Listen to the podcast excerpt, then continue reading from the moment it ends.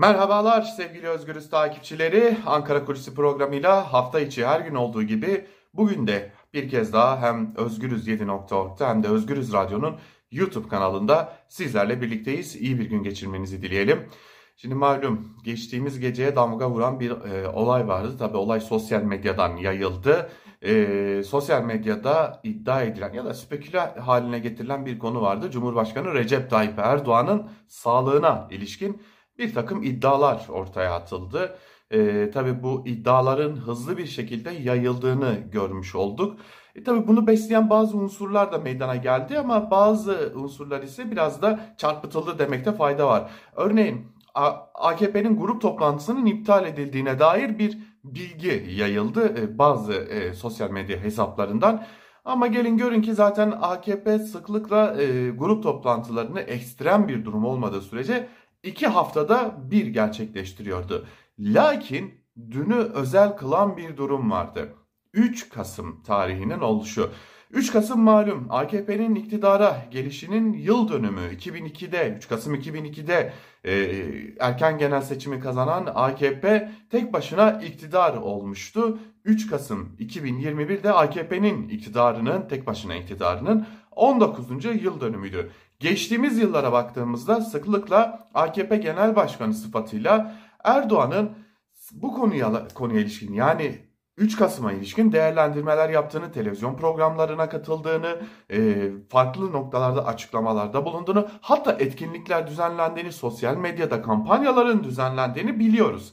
Lakin 19 yıl buna rağmen e, bir şekilde kampanyalarla, etkinliklerle, canlı yayınlarla geçerken 19. yıl sakin geçti. Yani biz ekranlarda Cumhurbaşkanı Erdoğan'ı sadece Anadolu Ajansı, TRT ve İHA'ya yaptığı açıklamaların banttan yayınıyla gördük. Herhangi bir canlı yayın görmedik.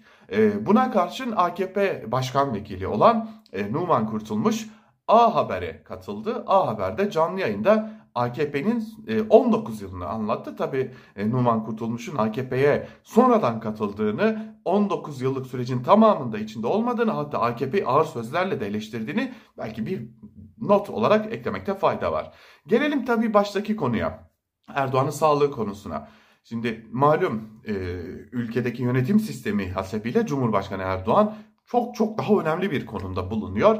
E, bu nedenle Erdoğan'ın sağlığı da büyük önem teşkil ediyor. Son dönemlerde Cumhurbaşkanı Erdoğan'ın yürüyüşü üzerinden, ayakkabıları üzerinden, e, ses tonu üzerinden e, çeşitli e, iddialar ortaya atıldı. Bu iddialar sıklıkla da Cumhurbaşkanlığı tarafından ya da AKP tarafından yalanlandı.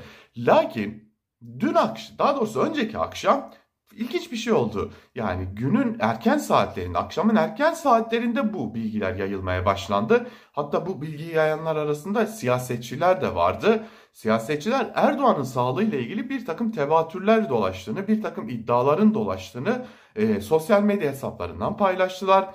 Ve üstüne üstlük AKP'nin grup toplantısı iptal edilince tabi bu tevatürler biraz daha büyüdü ve e, sosyal medyada bir takım hashtagler de açılmaya başlandı. Tabi bu hashtaglerin açılmasıyla birlikte belliydi ki bu hashtaglere tweet, bu hashtag'e ilişkin e, bir de soruşturma açılacaktı. Nitekim öyle de oldu. Peki her defasında bu konuya ilişkin hamlelerini yapan e, iktidar, iktidar temsilcileri, iktidar danışmanları neden bu defa geciktiler?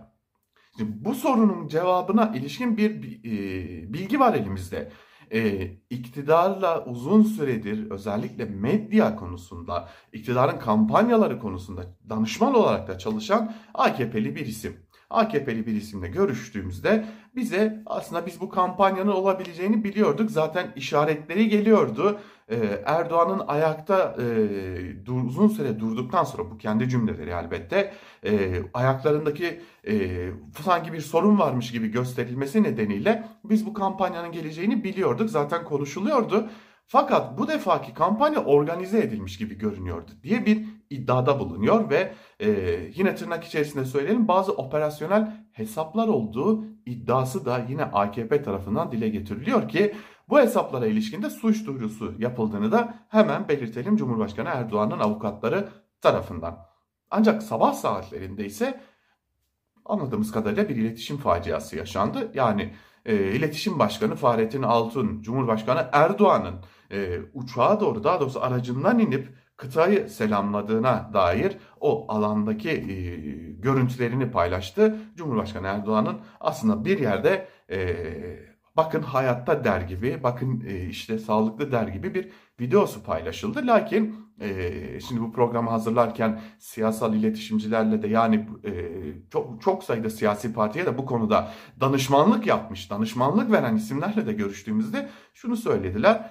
Bu video tam bir faciaydı. Bu tam bir iletişim faciasıydı. Yani e, bir iddiaların ciddiye alındığını, iddiaların çok e, ciddi bir şekilde yalanlanması gerektiğine dair e, bir izlenim oluştuğunu belirtmiş oluyor bu paylaşım. AKP'de buna ek olarak bakın Cumhurbaşkanı sağlıklı yürüyebiliyor biçimde paylaşılan videonun iddialara karşı e, kendilerini savunma pozisyonuna çekmek durumunda kaldıklarını da belirtiyor. Oysa yapılması gereken ne sorusuna ise iletişimcilerin verdiği yanıt çok basit. Çıkılacak Cumhurbaşkanı Erdoğan'ın sağlığı ile ilgili herhangi bir problem yoktur.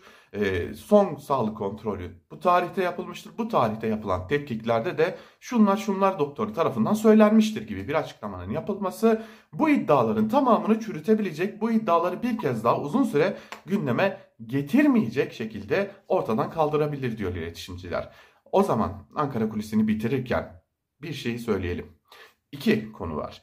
Bir, orman yangınları döneminde e, hatırlayalım sosyal medyada çok büyük bir dezenformasyon yayılmaya başlanmış ve bazı emniyet müdürleri ve valiler dışında, yerel yetkililer dışında iktidardan hiç kimse bu dezenformasyonlara karşı uzun süre ses yükseltmemişti.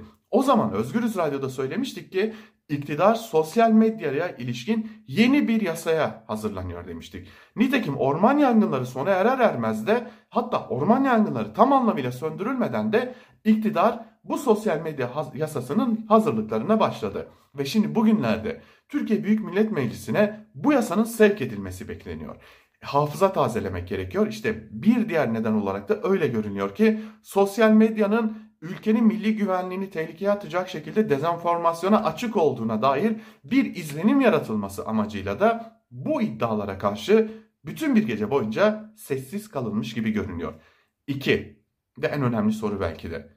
Neden Cumhurbaşkanı Erdoğan'ın sağlık problemi olmadığına dair bir açıklama yapılmıyor. Ankara Kulisi'nden bugünlük de bu kadar. Hoşçakalın, bizden ayrılmayın.